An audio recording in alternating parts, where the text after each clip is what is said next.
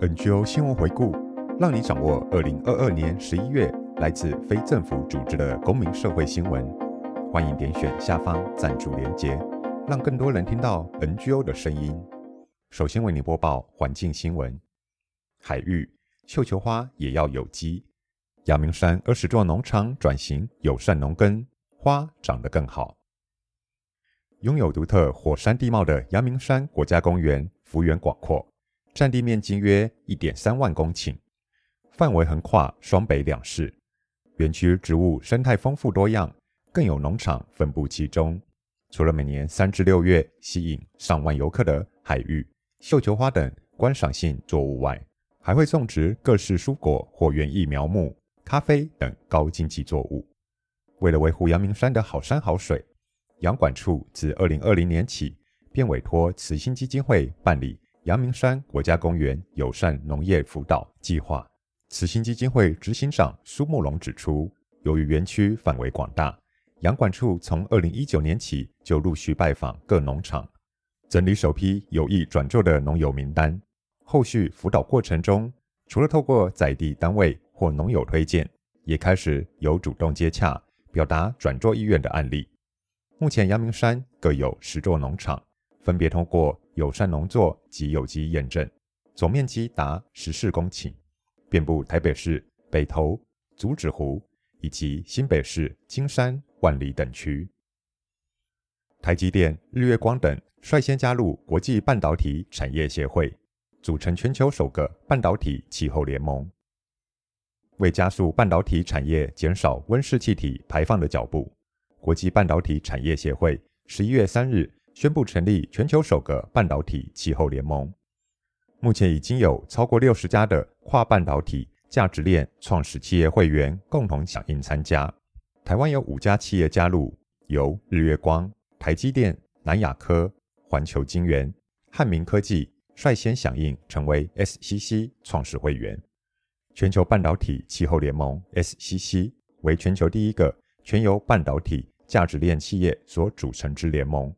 成员未来将透过合作保持密切沟通，共同技术创新，设定具体减碳目标，并于二零五零年达成净零碳排。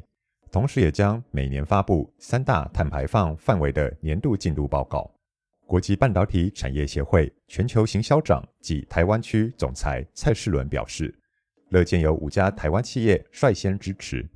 他呼吁更多台湾企业加入。共同为减缓全球暖化做出贡献。弹性树占全球百分之四十二，里仁携手绿色餐饮指南、无肉市集、永续饮食生活节十一月开跑。国际提倡永续饮食行有余年，全球选择吃弹性树的人口占百分之四十二。永续在地低碳蔬食也逐渐成为台湾民众在餐饮选择上的关键字。由里仁公司举办的第三届永续饮食生活节系列活动，十一月起正式开跑。今年以“永续星球餐盘”为主题，鼓励全民共同体验符合友善耕作、本土生产、少添加、低碳蔬食的永续料理。二零二一年联合国气候变迁大会 （COP 二十六）报告指出，每人每天只要吃一餐蔬食，就可以为地球减碳约两公斤。是个人最容易实践的永续行动。为期两个月的二零二二永续饮食生活节已经在十一月一日开跑。除了有米其林等级主厨串联线上策展、永续餐盘一百道票选活动，蔬食七日大挑战还将号召大众体验无肉饮食以及参与永续市集。花莲屏风溪水利电厂争议二十年。部落青年携带三百份联署书北上抗议。二十年前，世丰水利电厂选址花莲丰屏溪引水发电，因工程延宕，一直未完成开发。二零一九年卷土重来，无预警复工，经周遭部落诉验成功，世丰需补做部落咨商同意程序。不过部落族人不满说明会流于形式。其中的山里部落更是每逢大雨就撤村，世丰却仅以没问题轻轻带过，完全没有数据呈现。电厂周边六个部落十一月九日携带三百份族人联署书北上与地球公民基金会举行记者会，要求世丰公司重办环评，并请经济部与原民会改善部落咨商流程缺失，才能达成公正转型目标。世丰电力公司在花莲县卓溪乡开发的丰平溪及支流水力发电计划，规划设置两座坝高三十四点五公尺及四十四点一五公尺的蓝沙堰蓄水引致两座电厂发电，预计装置容量为十八点一兆瓦与十九兆瓦。此案一九九九年通过环评，两千年获经济部核发电业筹备创设许可。二零零二年获发工作许可证，准予施工，但工程延宕。二零零九年通过环境现况差异分析，仍停工多年，至二零一九年正为集团收购后无预警复工。地球公民基金会副执行长黄飞跃说明，丰平溪上游山崩地滑频繁发生，地质不稳定，蓝沙堰设置其中会如何改变河川环境？世丰水利电厂。并没有明确说明与评估。地球公民强调，在天然溪流新建蓝沙堰的水力发电，不应被视为友善环境的绿能设施。经济部目前推动二十兆瓦以下小水力发电，就应该修正定义，不能只用发电量计算，而是开发形态与执行方式。例如，世峰虽有资格申请小水力，但是再生能源不应破坏环境。更不能贸然提供趸购费率优待。黄飞跃认为，世丰水力电厂以绿能的名义出发，却对流域系统、溪流生态造成不可回复的危害，也破坏了部落和谐。应重新进行有效的环评，并与部落充分沟通，达成公正转型目标。摆脱家具快时尚，IKEA 在台湾推动商用家具租赁，限定双北企业申请。IKEA 家具以快速便利著称，却也与过度消费的印象连结，试图改变换家具如换衣服的品牌形象。IKEA 不仅承诺在二零三零年前全面使用可再生与回收材料，达成气候正效益，并以环境永续原则设计商品，借由修缮再利用，让家具能重新回到供应链中，延长产品的生命周期。十一月九日，IKEA 推出办公家具租赁方案，抢先提供双北的企业客户申请。IKEA 不仅会协助企业计算碳排减量，租用期间还提供免费维修和家具管理服务，租期最短二十四个月，亦可弹性延长或提前终止。租金则提供月付模式，企业不用一次投入大笔资金，也能让办公空间灵活应应环境变化。至于租期到期后家具的去向，除了可以选择延长租期，企业也可将其买回。若选择移除，旧家具会经妥善清洁、整新或回收，并将再次租赁、贩售或捐赠给更多需要的公司企业。林口电厂首推混安发电，台电表示每年可减碳九千吨。根据国发会二零五零净零路径。台湾二零一九年温室气体排放量共两百六十五点六百万公吨，其中电力排放就占了超过一半，高达一百三十九百万公吨。面对近零挑战，电力去碳化成为首要任务。台电十一月十六日与日本三菱重工与三菱商事集团签署混安技术合作备忘录，展开林口电厂蓝煤混安发电示范计划。由原厂改造既有一部超超临界机组，导入混烧功能，目标二零三零年前达到蓝煤混氨百分之五发电示范。预估林口电厂每年可减少九千吨碳排放量，相当于二十三座台北大安森林公园一整年的碳吸附量。未来将是国际技术发展，提高混烧比例至百分之二十，并推展至其他机组。除了本次示范计划，台电先前就与西门子能源公司签署备忘录，推动混氢示范计划，要在二零二五年前改造兴达电厂气涡轮机组，达成混氢百分之五发电。台电表示，除透过燃气混氢、蓝煤混氨发电，目前也正于台中电厂打造碳捕捉系统，吸附排放废气中的二氧化碳。每年可捕捉两千吨碳。欧盟碳边境调整机制将上路，近四成中小企业还没有净零规划，资源人才是最大困境。欧盟预计在明年开始执行碳边境调整机制，并在二零二七年正式上路。未来厂商必须购买碳权或者缴交足够碳费，才能将制造的商品进口欧盟，将对台湾的中小企业造成不小影响。今周刊十一月十六日公布中小企业减碳调查结果，发现约有八成五企业听过碳边境调整机制，其中有超过二成五企业认为对公司影响很大。调查也显示，已有近五成五中小企业有近零规划。中小企业在近零过程中面临的两大主要困境，则为产业资源或辅导不足，以及企业内部无相关专业人才。经济部政务次长陈正奇表示，净零趋势被视为绿色工业革命，企业在供应链、金融支持上都会面临极大挑战。但经济部已有碳盘查试算工具，也持续投入减碳技术研究，并针对买不到绿电，经济部也设有国家再生能源凭证中心，预计保留三成绿电，专门提供给中小企业。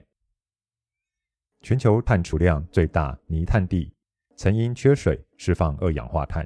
科学家警告勿轻易开发。非洲中部的刚果泥炭地是世界上最大的热带泥炭地群，占地一千六百七十万公顷。科学家发现，这块泥炭地的储碳量是世界第一。不过，最新研究显示，数千年这里曾因干旱而释放出大量二氧化碳。幸而天气再度变为潮湿，这才恢复除碳的功能。科学家担心，除了气候变迁可能让这里变干，人为开发也会蓄意将水分排干。如此一来，泥炭地可能会转而排出二氧化碳。相关研究于十一月二日发表在《自然》期刊。参与研究的科学家警告，当今全球都受到暖化影响，如果刚果地区再发生干旱，可能释出多达三百亿吨的碳到大气中，相当于全球石化燃料燃烧三年的总排放量，将加速气候变迁的恶性循环。除了因气候变迁更加干燥，开发泥炭地将水分排干，转做工业化农业、伐木和石油探勘等活动，都是泥炭地的潜在威胁。科学家们警告。虽然刚果泥炭地目前尚称完好无缺，并由当地人永续管理，但它们仍是脆弱的系统。COP 二十七达历史性决议，气候灾害可获道义赔偿，但减少石化燃料再等等。联合国气候大会 COP 二十七会员国十月二十日达成历史性协议，设立损失与损害的全球基金。为碳排不多却饱受气候灾难的穷国提供财政援助。穷国、富国均无法逃避极端天气的影响，但穷国对抗气候危机的方法有限，往往要承担更大的灾害。损失与损害基金将为救援并协助这些国家重建所需的财物提供援助。过去二十年来，工业化国家虽愿意提供绿色气候基金。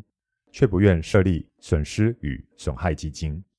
卫报报道，损失与损害的讨论陷入焦灼。欧盟要求被归类在开发中国家的大经济体或排放大国应站在援助国这边，而非受援助国。美国表示同意该基金的附加条件是让脆弱国家优先接受补助。预估需至少一年时间才会厘清基金运作的细节。党二十年仍南迪重启，反焚化炉救台东，环保团体再上街。二零零二年千人反台东焚化炉游行，时隔二十年，仍南迪县府重启焚化炉。十一月十九日，环保团体再号召近百位民众走上街头，高喊口号：“反焚化炉救台东”，抗议焚化炉污染台东净土。二十年前可挡下焚化炉。二十年后，台东的人口更少，垃圾也更少，没道理要重启。不少当年游行团队中的人们再度上街。二十年前筹办台东反焚化炉游行的前台东市长赖坤成，今年再度担纲召集人。他表示，焚化炉不是垃圾处理的万灵丹，解决垃圾问题有很多方法。他在任内推动资源回收、垃圾减量，就成功让台东市废弃物减少一半。台东焚化炉今年二月重启运转，台东县政府表示，由于既有掩埋场饱和，外县市也不愿意继续代烧垃圾，必须重启焚化炉。县府承诺不收受外县市废弃物。若进场垃圾量不足，就会启动降载运转，也会严格把关空污排放。台东焚化厂目前处理约一点一万吨废弃物。台东焚化炉争议超过二十年，每次选举都成为攻防必考题。前县长徐庆元竞选时曾宣示停建，但选后却改口县府无力赔款而续建完工。前县长黄建庭宣示任内不启用焚化炉，最终赔款。十九点六亿元买回焚化炉。现任县长劳庆铃当年竞选时曾表态不启用焚化炉，结果上任后编列四点七亿预算重启焚化炉，今年正式重启运转。接着为你播报人权新闻：投票权与防疫应兼顾，政府应拟定弹性做法，保障投票权。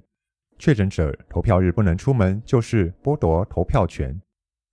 选举投票不仅是台湾作为一个独立民主国家的基石，也是宪法第十七条人民有选举、罢免、创制及复决之权所保障的基本人权，更是以具有国内法律效力之《公民与政治权利国际公约》第二十五条参政权所保障的范围。《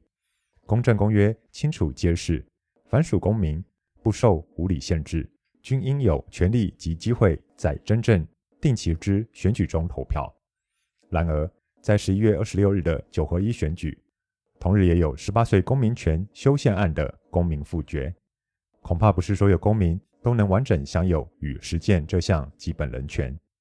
除了已有公民团体和两公约第三次国家报告国际审查委员清楚指出的，数以千计的监所收容人享有投票权，却事实上无法行使此一权利之外，任何因为缺乏无障碍设施导致身心障碍者无法投票，实际上都被剥夺了投票权。尽管新冠疫情已经趋缓甚至流感化，但在中央疫情指挥中心日前将防疫政策调整为确诊者五加 N 之后，那么十一月二十一日通报确诊者将因防疫政策无法离开家门。而实质被剥夺这次地方选举与公民复决的投票权，相较于近期都有举行重要民主选举的美国、日本、韩国等国，都有针对确诊者设计配套措施，以保障人民投票权。防疫固然重要，但投票作为基本人权，政府应尽一切可能的方式来保障落实这项人权，可说是责无旁贷。人权团体呼吁东南亚国家协会因应缅甸政治、人权与人道危机。东南亚国家协会于十一月召开高峰会，针对缅甸政治、人权与人道危机，东协于上个月底先前召开了一次外长特别会议。缅甸本地协同海外声援团体会议前致函东协领导人，呼吁放弃效力不彰的五点共识。自东协去年五月高峰会对缅甸情势制定五点共识以来，东协与缅甸军政府的对话显然没有改善缅甸的人道与人权处境。东协对缅甸军政府违约行为的申诫，也没能吓阻军政府的空袭与法外处决。东协近期拒绝邀请缅甸军政府出席高峰会与部长会议的决定，固然值得肯定。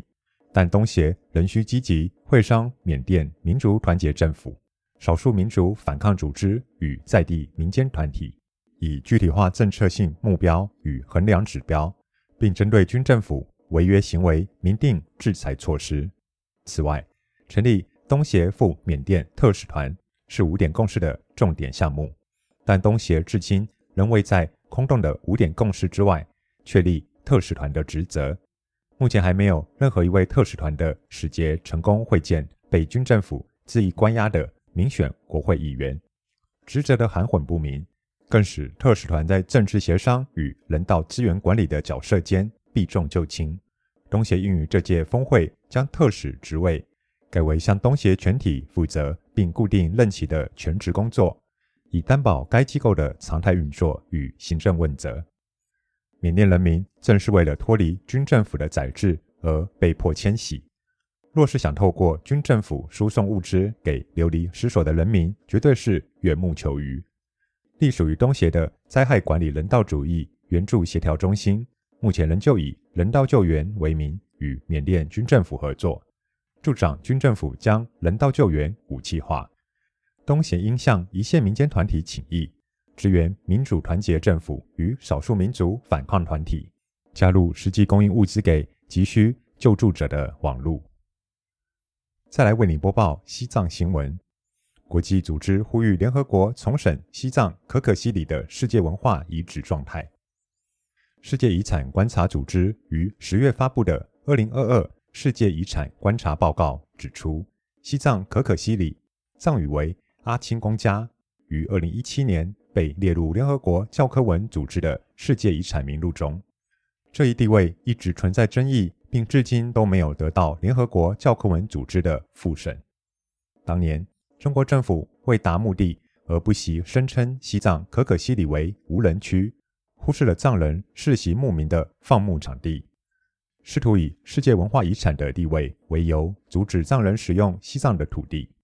与此同时，中国以可可西里无人区为名，对它进行神秘化宣传，并吸引中国游客前去旅游。谋图商业利益。世界遗产观察组织的成员国际声援西藏运动，在报告中敦促联合国教科文组织和国际自然保护联盟对可可西里的世界文化遗产地位进行定期审查，并且保障当地藏人游牧民族的权益，包括他们参与管理项目的权利。与此同时，报告呼吁在各方找出一个。能够同可可西里居民合作管理当地的可行方案前，当局务必要避免将保护区的边界扩大至其他地区。世界遗产观察组织是一个非政府机构，与全球一百八十多个团体合作，阻止世界各地的文化遗产因政治和经济利益而被破坏。世界遗产观察组织的年度报告提醒国际社会。世界遗产面临迫在眉睫的威胁和风险，而国际声援西藏运动是世界遗产观察组织的成员之一。中国政府拉拢和贿赂加拿大大选候选人，引发杜鲁道谴责。加拿大总理贾斯汀·杜鲁道于十一月七日在一场记者会上谴责中国政府企图干涉加拿大联邦选举，以便增加对加拿大政府的影响力。杜鲁道还表示，加拿大已经采取措施来加强完善选举程序。他还表示，遗憾的是，加拿大看到一些国家仍然企图对加拿大的民主体制进行干涉。而中国外交部发言人于十一月八日在例行记者会上回答记者提问时，完全否认杜鲁道的指控，并辩解称中方对加拿大的内政不感兴趣。据媒体综合报道，加拿大环球新闻。揭露了最近的一次加拿大联邦选举中存在着一个由中国支持候选人的地下网络。该媒体指出，加拿大情报部门经过调查发现，在之前的联邦选举中，中国政府拉拢贿赂了几十名候选人，而相关调查结果已向杜鲁道和几位内阁部长进行了报告。藏人代表在 COP 二十七上发表演讲。呼吁将西藏环境作为核心问题。第二十七届国际联合国气候变迁会议 （COP 二十七）于十一月六日在埃及沙姆沙伊赫开幕，一百二十多个国家元首和政府代表以及活动人士共上万人参与了这次会议。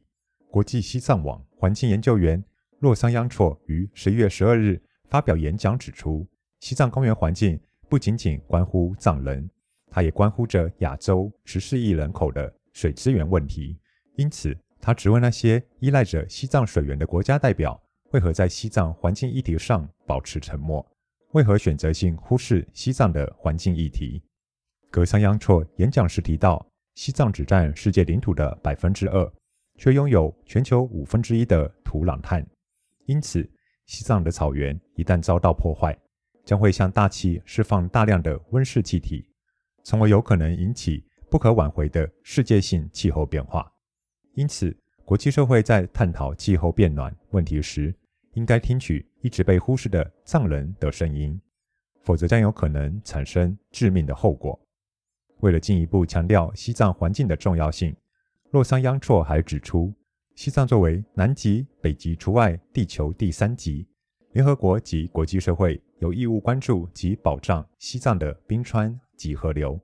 因为这涉及的不仅仅是藏人的利益。也关乎西藏之外的各方，特别是西藏周边国家。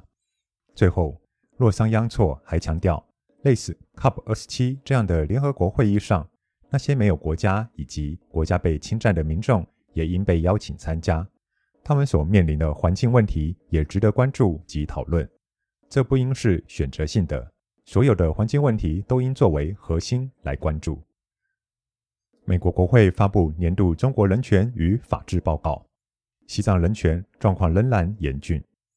美国国会及行政当局中国委员会于十一月十六日发布二零二二年中国人权报告与法治报告，详细记录了藏人自焚抗议中共的起因结果，以及中共消灭藏人宗教文化和语言、侵害藏人人权、设立殖民式寄宿学校、汉化藏人儿童等中共残暴统治西藏的现实状况。报告还指出，藏人在中共统治下享受不到最基本的人权。中共仍然在持续加强管制西藏，特别是对西藏佛教上师转世制度的干涉，已经进一步削弱了藏人选择宗教领袖的权利。因此，美国国会敦促中共尊重国际法，停止一切侵害藏人基本权的行径，允许藏人拥有基本的信仰权利，来选择自己的宗教领袖。美国国会在报告中还敦促中共立即恢复与达赖喇嘛尊者或特使间的对话，允许美国政府官员和人权组织进入西藏实地考察当地的真实状况，停止汉化藏人儿童，撤销所有殖民式寄宿制学校的设立，停止迫害藏人政治犯，无条件释放所有因政治原因而入狱的藏人，允许美国政府代表及人权团体。探望第十一世班禅喇嘛根敦却吉尼玛以及他的父母。下则为你播报性别新闻：联合国儿童权利公约第二次国家报告审查结论性意见出炉，包含 LGBTI 儿童相关建议。儿童权利公约施行法自一零三年十月二十日国际儿童人权日当天施行以来，政府建立国家报告制度。国际审查委员针对 LGBTI 儿童提出了以下建议，包含政府对于儿童进行相关的人口调查统计中，应呈现包括自我认同为 LGBTI 的儿童，才能对儿童的不同处境有更为全面的掌握。另外，委员会重申在二零一七年审查中提出的建议，即政府应确保性健康教育的有效性。保护所有儿童的性健康与生殖健康权利，包括认同为 LGBTI 的儿童。委员会也建议政府应实践强而有力的监督，确保性平教育能在各校有效执行。委员会也敦促政府正视 LGBTI 儿童权益，并确保他们能够获得所有必要的医疗处置以及各项支持服务。此外，委员会提到，法律应要求学校与儿童协商，确保学校的衣着规范不具歧视性。在会议上，国际人权委员会特别询问政府是否提供跨性别儿童足够的资源。然而，现场的政府官员竟无人能回答该问题。政府应提升各级单位对 LGBTI 儿童人权的理解程度，并进行保障。以上新闻由台湾环境资讯协会、台湾人权促进会。西藏之声、台湾伴侣权益推动联盟提供 NGO 新闻回顾，由生声文化制作。感谢您的收听，下个月见。